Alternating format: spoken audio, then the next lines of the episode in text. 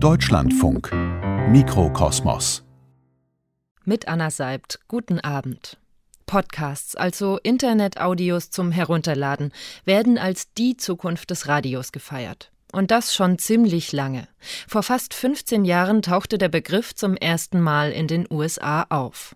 Ein Pionier der Szene ist der US-amerikanische Podcast-Produzent Jonathan Mitchell.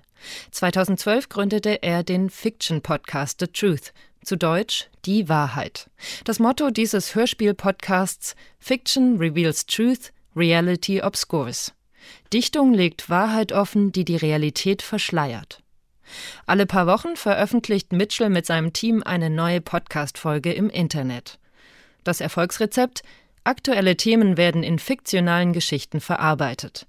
Anja Mauruschat hat Jonathan Mitchell in New York City besucht und eine Woche lang bei der Produktion des Podcasts begleitet. Frau Mauruschat, Sie kennen sich ja mit dem Hörspiel in Deutschland gut aus. Ist die Produktion von The Truth damit vergleichbar oder haben Sie Unterschiede festgestellt? Na, sowohl als auch. Also es gibt Ähnlichkeiten und Unterschiede, muss man sagen. Einerseits ähneln die Geschichten von The Truth und wie sie erzählt werden schon sehr stark dem traditionellen Hörspiel, wie wir es auch kennen. Also realistische Szenen werden mit realistischen Soundeffekten, exzellenten Schauspielerinnen und Schauspielern sehr kompetent inszeniert. Andererseits gibt es aber auch größere Unterschiede. Zum Beispiel wird The Truth ja völlig unabhängig von einem großen Sender produziert. Ähm, es steht also keine ARD-Anstalt oder NPR dahinter, sondern es gibt alternative Finanzierungsmodelle inzwischen dafür. Ähm, eine Organisation, Radiotopia, die über Fundraising Gelder generiert, aber auch Werbung spielt eine große Rolle für die Finanzierung von The Truth und zwischen den oder innerhalb der einzelnen Folgen hört man dann auch immer Werbeeinspielungen und es wird halt mit minimalistischsten technologischen Voraussetzungen sehr effizient umgesetzt. Und warum haben Sie sich speziell The Truth für Ihre Reportage ausgesucht? Ja, es sind schon diese Besonderheiten, die The Truth sehr interessant machen. Also einerseits, Sie sagten es ja gerade auch, Jonathan Mitchell ist ein Pionier. Er hat sehr, sehr früh angefangen, sich für diese neue Technologie, dieses neue Format, was im Internet möglich geworden ist, zu interessieren. Und es ist auch mehr als ein normaler Podcast. Also in der Regel sind Podcasts ja so Sendungen, die alle paar Wochen von einer Person zu einem Thema oder Interviews, die geführt werden zu einem Thema, relativ einfach umgesetzt werden. Mich hat The Truth ein bisschen erinnert, auch wenn es nicht so avantgardistisch und popkulturell ist, aber an Andy Warhols Factory. Also es gibt einen Impresario, der in der Mitte steht, Jonathan Mitchell, und der hat ein, ja, sich immer unterschiedlich zusammen zusammensetzendes Team aus Autoren, Schauspielern, Musikern, Technikern, die er zusammenhält und mit denen er immer wieder neue Geschichten umsetzt. Und das auf eine sehr professionelle ähm, und faszinierende Art und Weise. Also es ist ein sehr aufwendiger Podcast und da gibt es natürlich auch viel zu berichten. Und denken Sie, dass die deutsche Podcast-Szene was von der amerikanischen lernen kann? Diese Besonderheit, die man vielleicht lernen kann oder die die amerikanische Szene ja auszeichnet, und das sieht man auch insbesondere an Jonathan Mitchell, ist diese extreme Offenheit dem Neuen gegenüber zu einem sehr frühen Zeitpunkt. Also nicht allzu große Angst und Bedenken, sondern erstmal sich darauf einlassen und damit experimentieren, eine Vision entwickeln, wie Jonathan Mitchell es getan hat, und Leute finden, von dieser Vision überzeugen, sie dafür begeistern ähm, und dann halt mit mit Unternehmergeist ähm, ja, losziehen, es ausprobieren, scheitern, ähm, aus den Fehlern lernen, äh, es wieder versuchen und immer besser werden. Wie diese Visionen zu fertigen Podcasts werden, hören Sie jetzt in der Reportage. Die Podcast-Schmiede von Anja Mauruschat. Freitagmorgen in Midtown Manhattan im Zentrum von New York City, mitten in Koreatown. Hier gibt es überall koreanische Buchhandlungen, Plattenläden mit Korea-Pop, koreanische Restaurants natürlich. Es riecht, obwohl es morgens ist, schon ganz lecker nach asiatischem Essen und es gibt eine Karaoke-Bar. Und hier in der 32. Straße vor der Hausnummer 22 stehe ich jetzt und in diesem Hochhaus befindet sich im zehnten Stockwerk des Magnet Training Center. Das ist sozusagen der Kreativpool von dem podcast The Truth. Hello. Hey. Hi. How's it going? Fine, thanks. How are you? Hier drin sitzen jetzt Jonathan Mitchell, der Initiator und der Gründer von dem Podcast The Truth, und Davy Gardner, sein Assistent. What are you doing here exactly? Was macht ihr hier eigentlich genau? So we meet here every week. Wir treffen uns hier jeden Freitagmorgen mit unseren Autoren. Hier entwickeln wir die Manuskripte, lesen uns gegenseitig unsere Geschichten vor und geben einander Feedback. Das macht hoffentlich die Geschichten besser.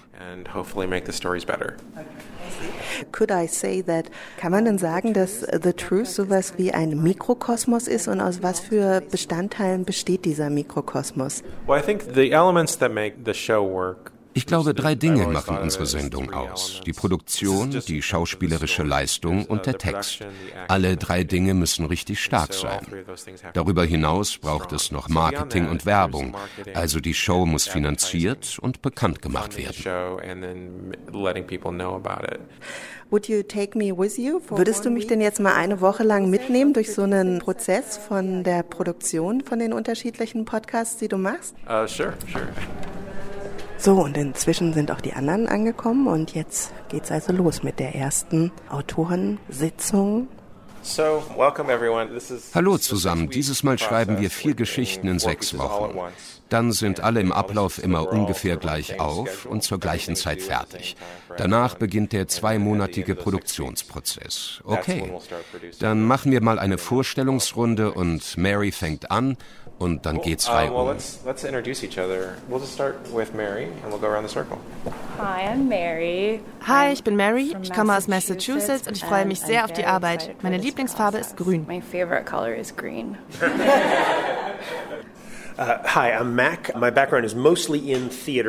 Ich arbeite vor allem fürs Theater.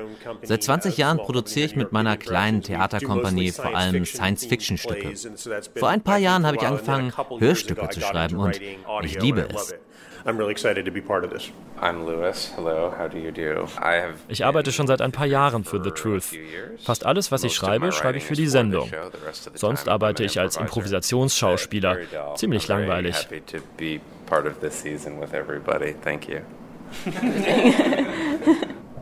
Bevor wir uns über eure Geschichte hermachen, erzählt bitte jeder erstmal, worum es genau geht, woran ihr arbeitet und was ihr mit der Geschichte erreichen wollt.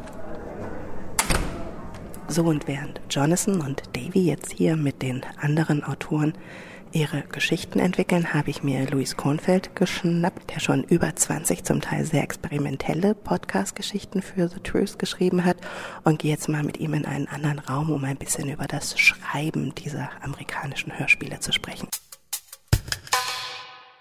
Luis, so you're kind of a veteran or someone who's very long participating. Du bist ja jetzt schon eigentlich sowas wie ein Veterane. Du bist sehr lange dabei. Wie bist du dazu gekommen? To write podcasts? I began studying at the Magnet and performing here when they first opened back in 2005. Ich habe hier im Magnet Theater angefangen, Theater zu spielen.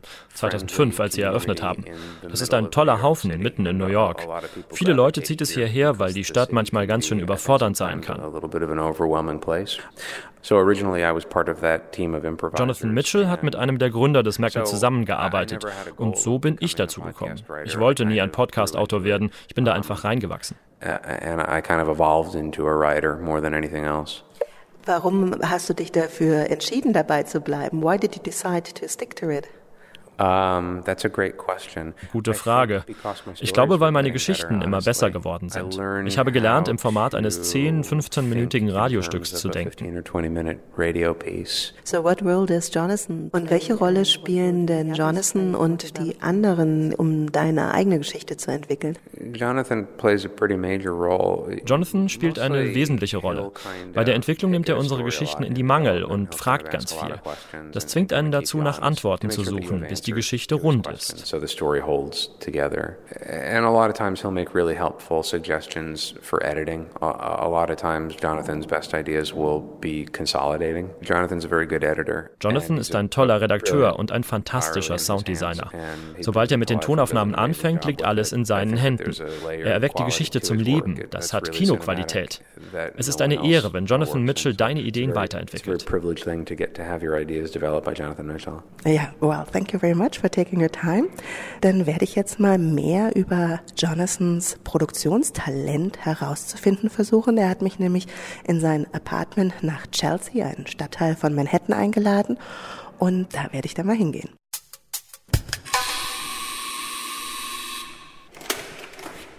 Hello. Hey, how's it going? Fine. Thank you very much for having me. Es gibt hier eine kleine Ecke. Das ist sein Studio. Is this your studio over there? Yes, yes, this is it. You okay. want to come see it? Yeah, sure. Aha. Okay, also das ist hier ähm, anscheinend abgetrennt von der Küche, eine kleine Ecke mit einem Vorhang und äh, hinter dem Vorhang ist der Kühlschrank und die Küche. Und hier in dieser kleinen verdunkelten Ecke mit roten Wänden und an den Wänden ganz viele Bücher ähm, hat er aber auch sein Keyboard auf der linken Seite stehen und vorne an der Wand äh, den Schreibtisch mit zwei Computern, einem großen Bildschirm und einem Laptop und ähm, ganz vielen Lautsprechern und einer alten Bandmaschine. Und ähm, Preise hier Hearsay Audio Prize, Jonathan Mitchell. Also, um, how many prizes did you get already? Wie viele Preise hast du schon gewonnen? Oh, I, I don't know. Keine Ahnung, ich zähle nicht mit. I don't know. Okay. Plenty, viele. Yeah, sure. Yeah. ja, klar, sagt er ganz selbstbewusst. Okay, dann setze ich mich jetzt hier mal neben ihn. Ähm, eine ganz kleine Ecke, es ist wirklich wenig Platz, aber wir passen so gerade zu zweit rein. Ich sitze so ein bisschen hinter Jonathan und gucke ihm über die Schulter. Maybe we should start with talking about your background. Reden wir erstmal über deinen Hintergrund, wie du überhaupt dazu gekommen bist, The Truth zu machen. Ehrlich gesagt war das keine direkte Entwicklung. Ich habe mich für Improvisationstheater interessiert, habe viele Impro-Kurse und Aufführungen besucht. Mich hat interessiert, wie man Impro-Theater und Studioaufnahmen miteinander verbinden kann. Zwei sehr unterschiedliche Formate, die einander aber befruchten können.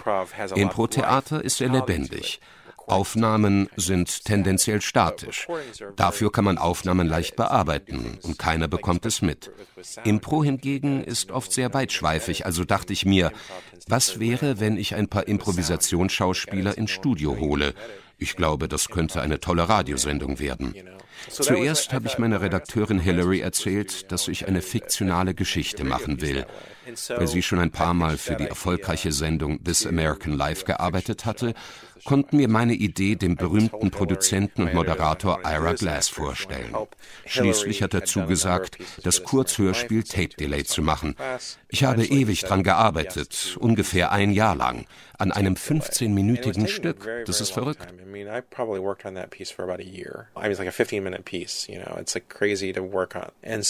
Du wolltest, dass es perfekt ist für This American Life oder warum hast du so viel dran gearbeitet? Das war meine einzige Chance. Ich wusste, wenn This American Life mein Hörspiel sendet, wird uns das einen riesigen Aufschwung geben, irre viel Aufmerksamkeit. Und kaum, dass der Podcast veröffentlicht war, zack, 20.000 Downloads am Tag, zwei Wochen am Stück. Wir haben wochenlang die iTunes-Charts angeführt. Verlagsagenten haben mich angerufen. Nur solche Sachen. Book agents are calling me and all these things. You know? like dieser einen Folge, an der du so lange gearbeitet hast, because of this one episode yeah. on which you worked so long, so you yeah. made the shot. Du yeah. hast es wirklich ins Schwarze getroffen damit. Yeah, and so it worked. Ja, es hat geklappt. Es hilft, um eine Weile über die Runden zu kommen. Wir haben zwischen 300 und 400.000 Downloads im Monat.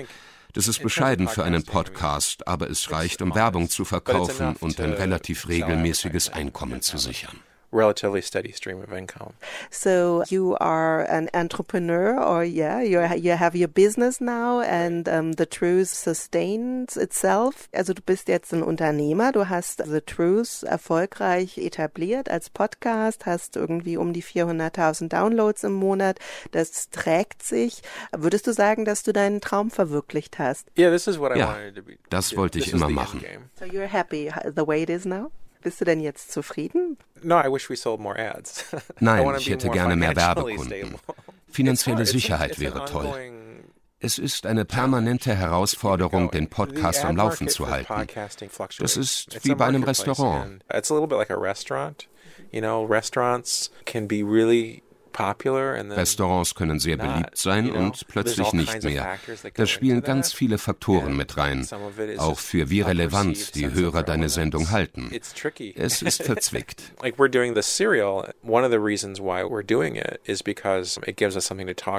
Wir machen auch deshalb eine Serie, weil wir damit im Gespräch bleiben.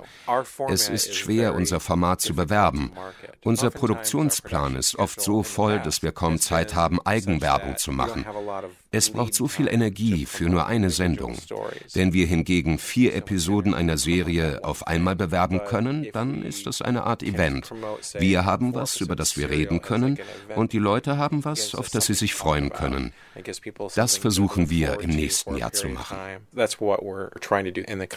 Du hast ja gerade erzählt, eure neue Strategie ist, dass ihr jetzt auch versucht, Serien zu entwickeln. Und jetzt gibt es ja eine Serie, die du gerade produzierst. Das ist die Serie The Off-Season von Marina und Nico. Und was genau ist jetzt deine Rolle dabei, um das zu einem fertigen Produkt zu machen? Ich war der Redakteur der Geschichte. Danach haben wir die Schauspieler ausgesucht und ich führe die Regie. Marina und Nico sind auch vor Ort. Ich mag es, wenn die Autoren der Geschichten dabei sind. Oft haben die Schauspieler Fragen, die die Autoren am besten beantworten können. Wir nehmen also die Schauspieler auf, ich lade alles in meinen Computer, gehe das Material durch und baue die Szenen. Die Produktion, mit den Aufnahmen zu arbeiten, das mache ich am liebsten. Alles andere davor mache ich nur, damit ich am Schluss mit dem Material arbeiten kann.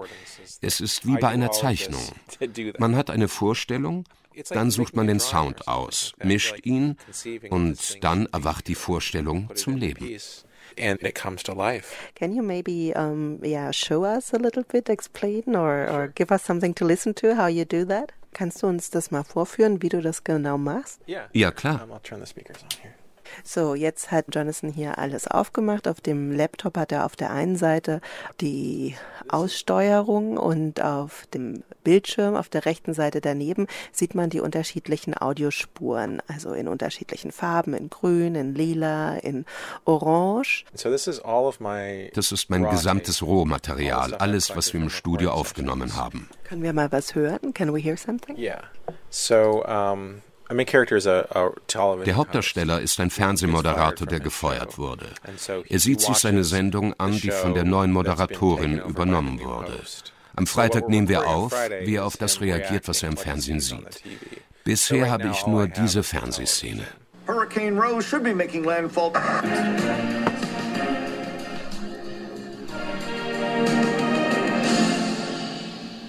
Welcome to The Conversation. I'm Alana Mathis. Before we begin, I have a few important thoughts I need to share. As a colleague and dear friend of Bruce Alvarez, I was dismayed by the allegations against him last week. So, this is designed to be talked over. Das ist also dafür gedacht, dass er drüber sprechen kann. Es geht um seine Reaktionen. Die machen das Ganze interessant. Aber ich kann dir auch noch ein bisschen Sounddesign vorführen.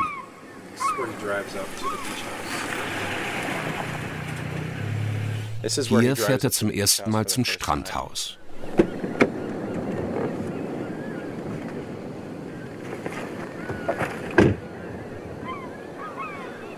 Hello, Montauk. Ich kombiniere die Dinge gerne. Hier habe ich zum Beispiel den Klang einer Sanddüne und den weit entfernter Wellen. Die mische ich. Dabei geht es nicht nur darum, sie übereinander zu legen, sondern auch, wie laut sie im Verhältnis zueinander sind. Can we hear that? Können wir das mal hören? Oh, sure. So, very subtle. Das sind die Wellen in der Ferne. Das ist ein ganz zartes Geräusch. Es kommt in Wellen. Aber man hat wirklich das Gefühl, dass man in der Nähe eines Strandes ist, nicht am Strand. Dann füge ich Möwen hinzu. Weit entfernte Möwen. Aber ich habe auch eine Aufnahme von einer einzelnen Möwe. Indem ich diese beiden Geräusche kombiniere, werden die Geräusche klarer. Man kann den Eindruck erzeugen, dass Möwen um einen herum sind. Und eine ist sogar ganz nah an einem dran. Ich möchte, dass das Sounddesign Tiefe hat, sodass die Dinge eine unterschiedliche Beziehung haben zum Raum, zum Zuhörer. Wie lange arbeitest du denn an so einer Folge? Wann weißt du, dass sie fertig ist? Sie ist fertig, wenn ich keine Veränderungen mehr vornehme nehmen will. Ich versuche, eine 20-minütige Folge in rund zwei Wochen zu machen. Vielen Dank. Dann sind wir ja jetzt gut vorbereitet für die Aufnahmesession am Freitag und dann bin ich gespannt, wie es im Studio weitergeht. Great. Yeah, me too. See you then. bye bye. Bye bye.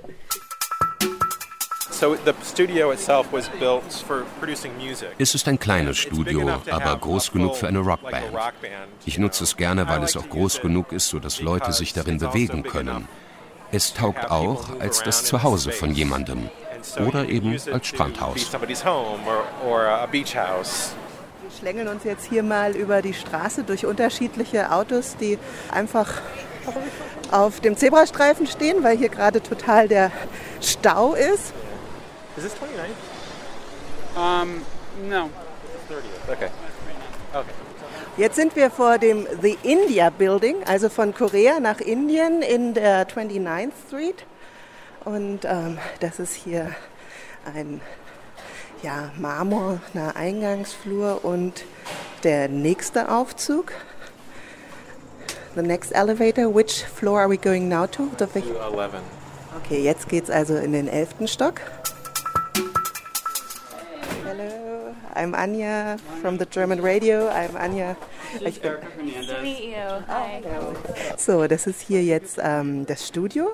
Es ist ein ganz schönes Studio, sehr gemütlich. Ist ähm, ein weißes Sofa mit einer Decke und Kissen drauf. An der Wand hängt eine Gitarre. Es gibt eine kleine Küche auf der Seite mit einer Mikrowelle und Kaffeemaschine und Kühlschrank. Und daneben stehen auch Sessel und mehrere alte Bandgeräte sogar. Kassettenrekorder. Ist also sehr liebevoll gemacht.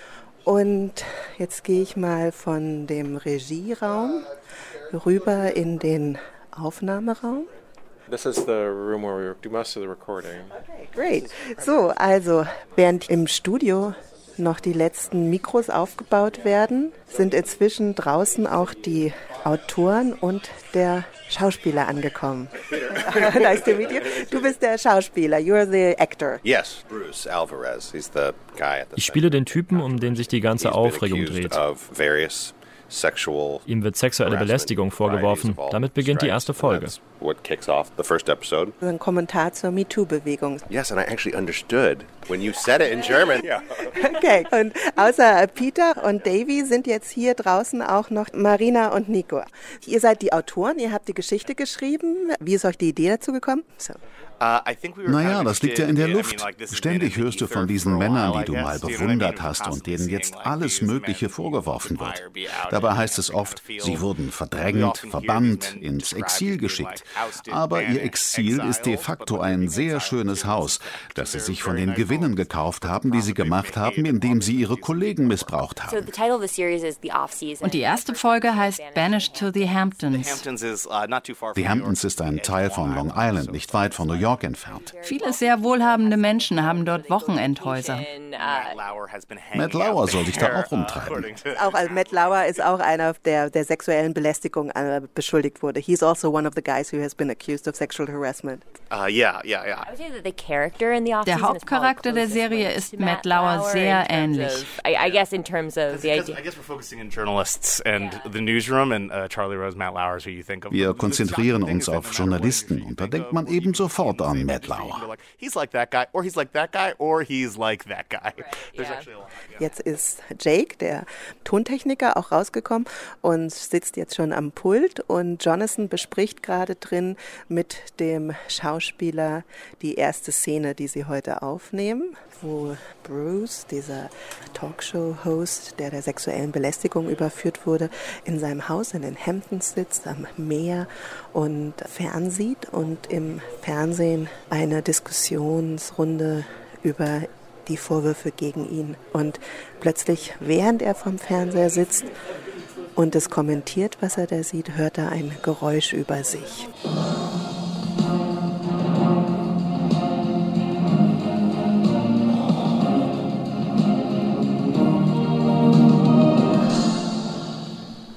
Welcome to The Conversation. I'm Alana Mathis. Oh, hello, Alana. Before we begin, I have a few important thoughts I need to share. Oh, I'm sure they're very As a important. colleague and dear friend of Bruce Alvarez, And mortal I was enemy. You forgot that part. dismayed by the allegations against him last week. Along with the rest of my network, we are taking time to process this as a family. Yeah, some fucked But up as we family. do so, Someone there? Hello? Yeah, that was good. That was really good. Okay. So, jetzt geht Marina rein und gibt noch Regieanweisungen. Um, Can we try to run where like pandering is like to an imagined sympathetic audience around you? Like get a load of this, kind of. People are like, yeah, Bruce. Yeah, exactly. Great. Awesome. Yeah. What did you say to him? Was hast du gerade zu ihm gesagt? So I guess for that, I just thought it would be fun to get a little bit of variety. Ich dachte, es wäre schön, wenn er seine. Reaktionen ein bisschen mehr variiert, denn er people ist es who gewöhnt, Menschen um sich support zu him haben, die ihn widerspruchslos unterstützen. these ways to Deshalb suchen wir Möglichkeiten, wie wir diese Veränderung in very seinem Leben popular, darstellen können. Von to einer sehr beliebten Person hin zu jemandem, der gerade sehr struggling einsam to ist, woran with er ziemlich zu knabbern hat. So, und während die jetzt hier noch mehrere Versionen der Szene aufnehmen, gehen Davy und ich jetzt mal vors Studio, gehen in den Flur, weil Davy schon was vorbereitet hat als Associate Producer. What did you prepare? What is it? Was genau hast du da vorbereitet, Davy? Hi. How hard was it? This Das ist ein Trailer zur Sendung. Wir schicken das an Journalisten, um Werbung für die Serie zu machen. No, no, I'm sorry. That question's not for you. This question is for Bruce. Uh, for me? How hard was your when you tried to f your former co-host? So that is one of the scenes where In dieser Szene rufen viele Frauen live in der Fernsehsendung von Bruce an. Zum ersten Mal wird er öffentlich der sexuellen Belästigung beschuldigt. A commercial break. And after the break, we will be circling back with more questions for Miss Rita Watts. This is The Conversation, and I'm Bruce Alvarez. The Off Season, an original four part series from The Truth. Und jetzt muss Davy auch wieder reingehen. So, ja, jetzt ist es äh, zu Ende. Jetzt ist die letzte Szene von eurer Serie im Kasten. Wie geht's dir jetzt damit, Jonathan? Uh. Ich habe jetzt alles, was ich brauche, um die Serie zu produzieren. It's like it's still a lot of Da wartet noch viel Arbeit auf mich. Ein weiterer Monat schneiden und mischen. Am Schluss werde ich davon richtig genervt sein. It's just starting, really. Well, so yeah, good luck for everything. Also herzlichen Glückwunsch erstmal, dass es soweit jetzt gut geklappt hat und ja, viel Erfolg und alles Gute für die Serie. Great, thank you very much. Bye. Von der amerikanischen Podcast-Schmiede The Truth wenden wir uns jetzt der deutschen Szene zu. Denn auch bei uns hat sich einiges getan in Sachen Podcast. Große Zeitungen wie Die Zeit oder Die Süddeutsche machen Podcasts und sogar FDP-Chef Christian Lindner hat jetzt seine eigene Sendung. Auch der öffentlich-rechtliche Rundfunk wie der Deutschlandfunk mischen auf dem Podcastmarkt kräftig mit. Zwei, die sich gut in der Szene auskennen, sind Tim Pritloff und Matze Hilscher. Tim Pritloff gehört zu den Podcast-Urgesteinen in Deutschland. Seit über zehn Jahren produziert er Podcasts, die sich an ein technik- und computeraffines Publikum richten. Die wohl bekannteste Sendung ist CRE, Technik, Kultur, Gesellschaft. Hier diskutiert Pritloff mit Gästen über Themen wie die Kultur und Physik von Diamanten oder die Geschichte der Satellitentelefonie. Dabei nutzt er die freie Form des Podcasts voll aus. Seine Gespräche können sich schon mal bis zu vier Stunden hinziehen. Anders bei Matze Hielsche. Er hat das digitale Stadtmagazin mit Vergnügen gegründet und ist erst vor gut zwei Jahren zum Podcaster geworden. Einer seiner Podcasts heißt Hotel Matze. Darin spricht er mit oft recht prominenten Personen über ihr Leben, ihre Arbeit und ihre generelle Einstellung zum Leben. Zu Gast waren zum Beispiel der Schauspieler Lars Eidinger und die Sängerin Jennifer Weist. Ich habe die beiden Podcast-Produzenten in Tim Pritloffs Studio in Berlin getroffen, um mit ihnen über die deutsche Podcast-Szene zu sprechen. Matze Hilscher, was macht für Sie denn einen guten Podcast aus?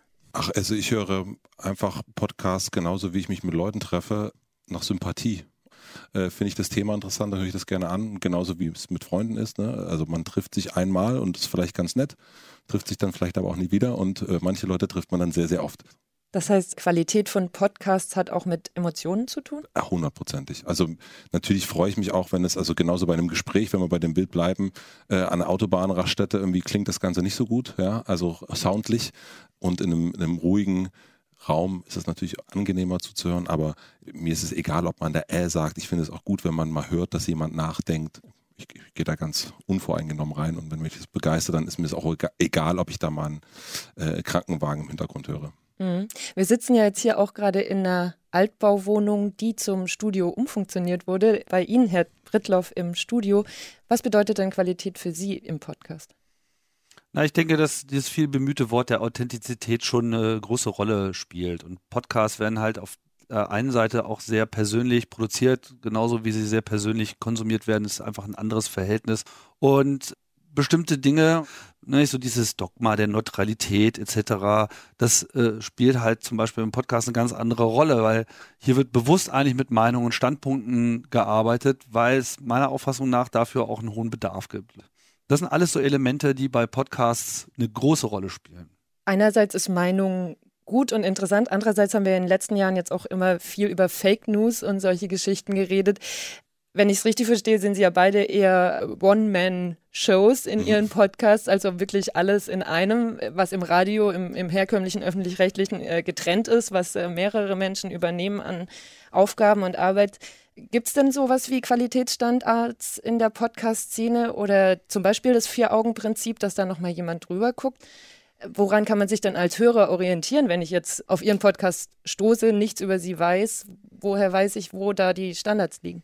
Naja, man lernt mich kennen. So. Also das ist halt ein Urteil, was jeder sich dann selbst bilden kann über die Zeit. Und letztlich wird man ja sehen, was von dem, was darüber kommt, den Test der Zeit besteht oder nicht. Qualität ist ein dehnbarer Begriff. Wo setzt man da an? Bei der Tonqualität, da können Podcasts locker mithalten. Bei der Qualität, welche Themen denn überhaupt aufgegriffen werden? Was ist denn relevant für die Leute, ja?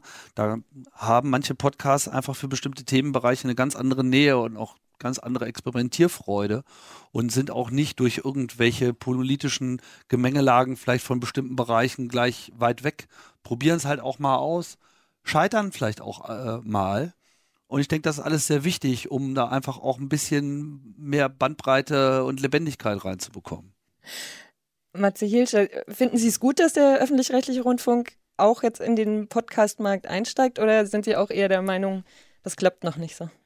Ach, ich finde erstmal, also ich freue mich über gute Geschichten, ich freue mich über gute Inhalte und ob die jetzt von Tim kommen, ob die von mir kommen, ob die vom RBB kommen, vom Deutschlandfunk, das ist mir eigentlich im Grunde egal. So, ich höre, ich klinge da rein und, und entweder das interessiert mich oder das interessiert mich nicht. Mir ist so der, also klar, auf Dauer ist der Absender auch voll wichtig. Aber klar, auch natürlich hört man den Unterschied auch manchmal. Man hört, dass es bemühter ist und dass da vielleicht auch redaktionell viel mehr dran gearbeitet wird. Ich merke das zum Beispiel, es gibt ja eine relativ große Welle an Sex-Podcasts.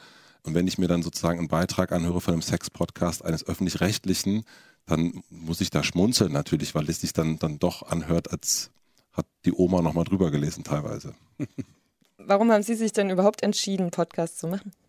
Absolute Leidenschaft. Ich habe äh, Podcasts entdeckt durchs Laufen. Ich bin leidenschaftlicher Läufer, konnte irgendwann keine Musik mehr hören. äh, und habe einen Freund gefragt, was, was soll ich tun? Und er hat gesagt, hör doch mal einen Podcast. Und ich war so, hä, Podcast? Und ich, also ich wusste gar nicht, dass es das noch gibt. Und ich habe eine Krankheit und die heißt, wenn ich was super finde, dann muss ich es auch irgendwie selber machen. Und so hat es bei mir im Podcast angefangen, beim Machen. Sie haben ja auch ganz klar den Anspruch, mit Ihren Podcasts Geld zu verdienen und orientieren sich ja da auch an einem amerikanischen Vorbild, mit großen Werbepartnern Werbung in die Podcasts einzuspielen. Wie sind Sie zu der Entscheidung gekommen? Also es ist ja eine Entscheidung, ja, Werbung oder nein. Ja, also ich bin ähm, Teil eines Unternehmens von Mit Vergnügen. Wir sind ein Unternehmen, das, davon lebe ich, davon zahle ich meine Miete. Äh, da sind 25 Festangestellte, die alle äh, davon ihre Miete zahlen. Und ich finde, dann ist es, äh, also dann gibt es für uns eigentlich gar keine andere Möglichkeit, als das, was wir da beim Mitvergnügen machen, auch zu monetarisieren. Und deswegen monetarisieren wir unsere Podcasts. Genau, aber es gibt ja durchaus andere Möglichkeiten als mit Werbung. Sie zum Beispiel, Tim Pritloff, haben ja gar keine Werbung in ihren Podcast, leben aber trotzdem davon. Wie funktioniert das? Da zahlen die Hörer. Die habe ich halt gefragt, ob sie bereit sind, das zu unterstützen finanziell, weil wenn ich das nicht finanziell tragen kann, dann gibt es das halt irgendwann nicht mehr. Und die Drohung scheint ausreichend zu wirken dass äh, sie also sagen, naja, dann zahle ich halt doch lieber was, bevor das äh, auf einmal weg ist.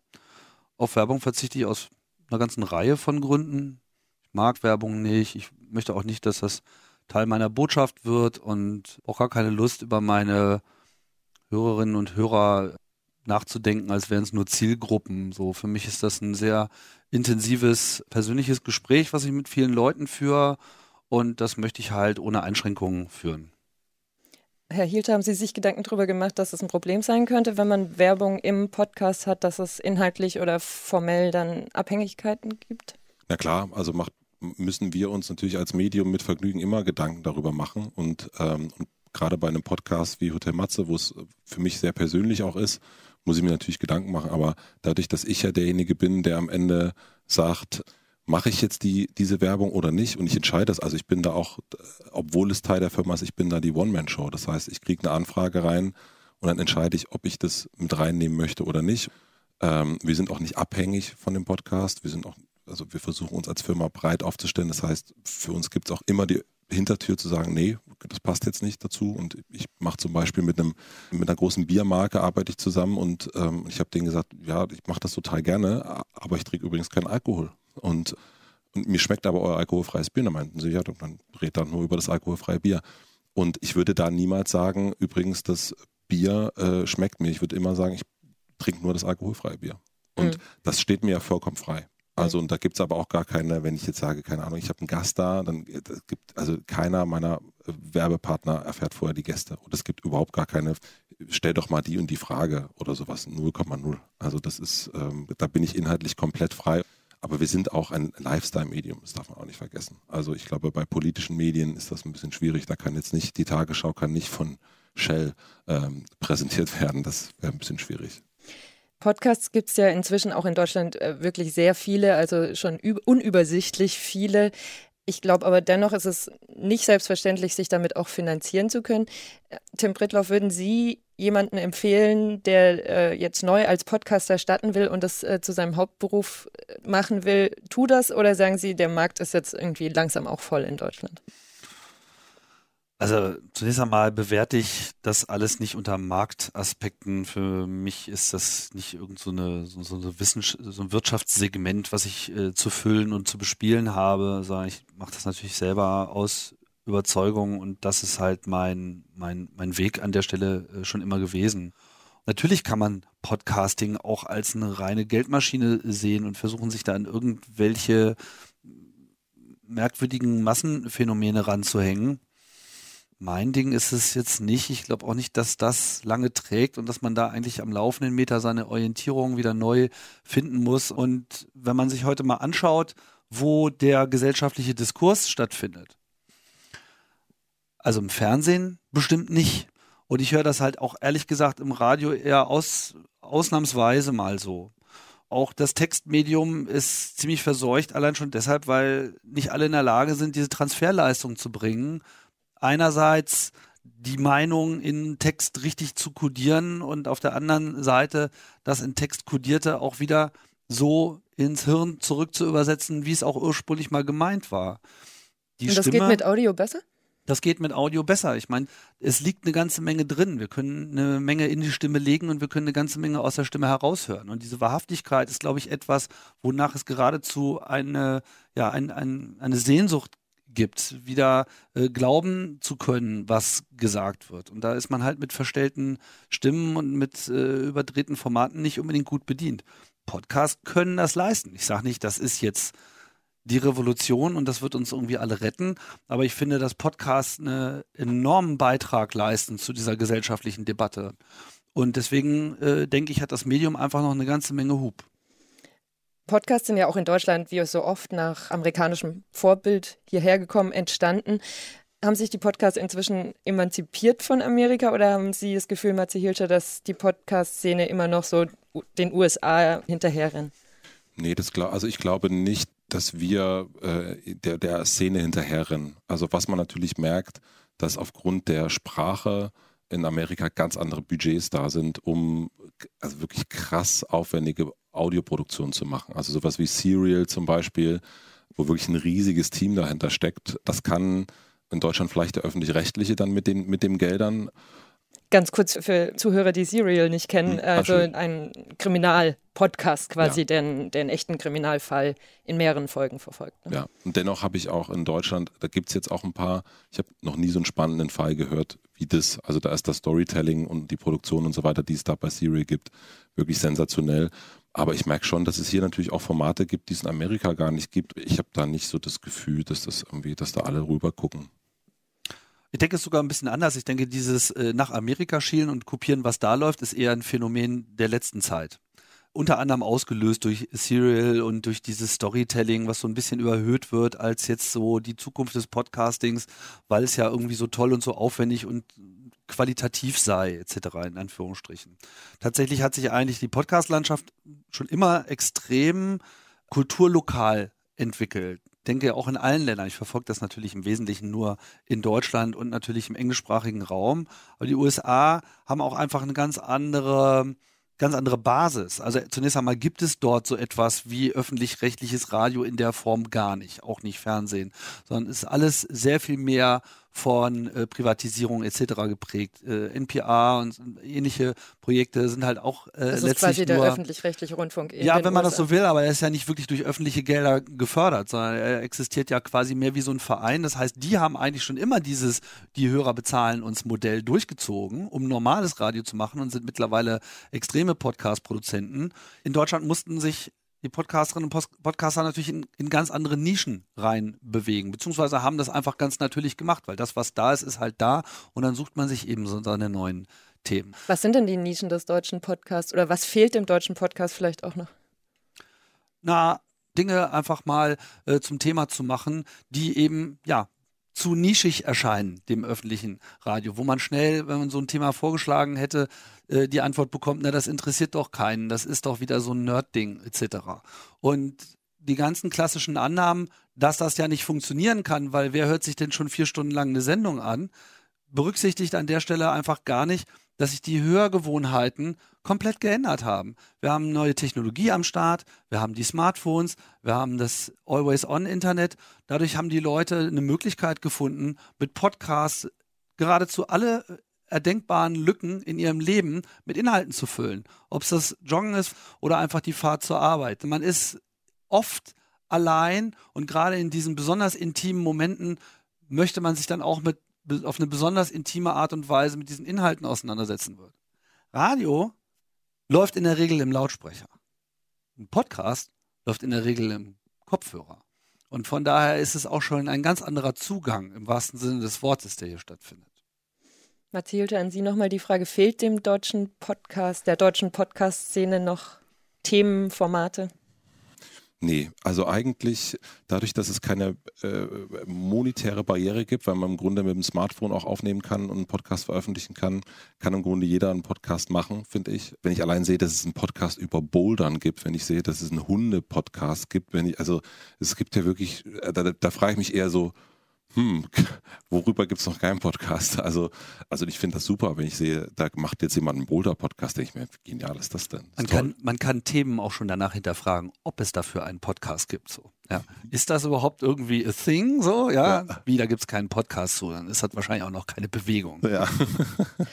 Podcast wird es auch in fünf Jahren noch geben. Oh, Podcasts werden noch in 500 Jahren gehört werden. Ja. Und da ist auch noch viel Luft nach oben. Vielen Dank, Tim Frittloff und Matze Hilscher, für das Gespräch. Vielen herzlichen Dank auch. Bitteschön. Danke. Damit endet der heutige Mikrokosmos. Die Podcast-Schmiede von Anja Mauruschat. Moderation und Redaktion Anna Seibt. Produktion Deutschlandfunk 2018.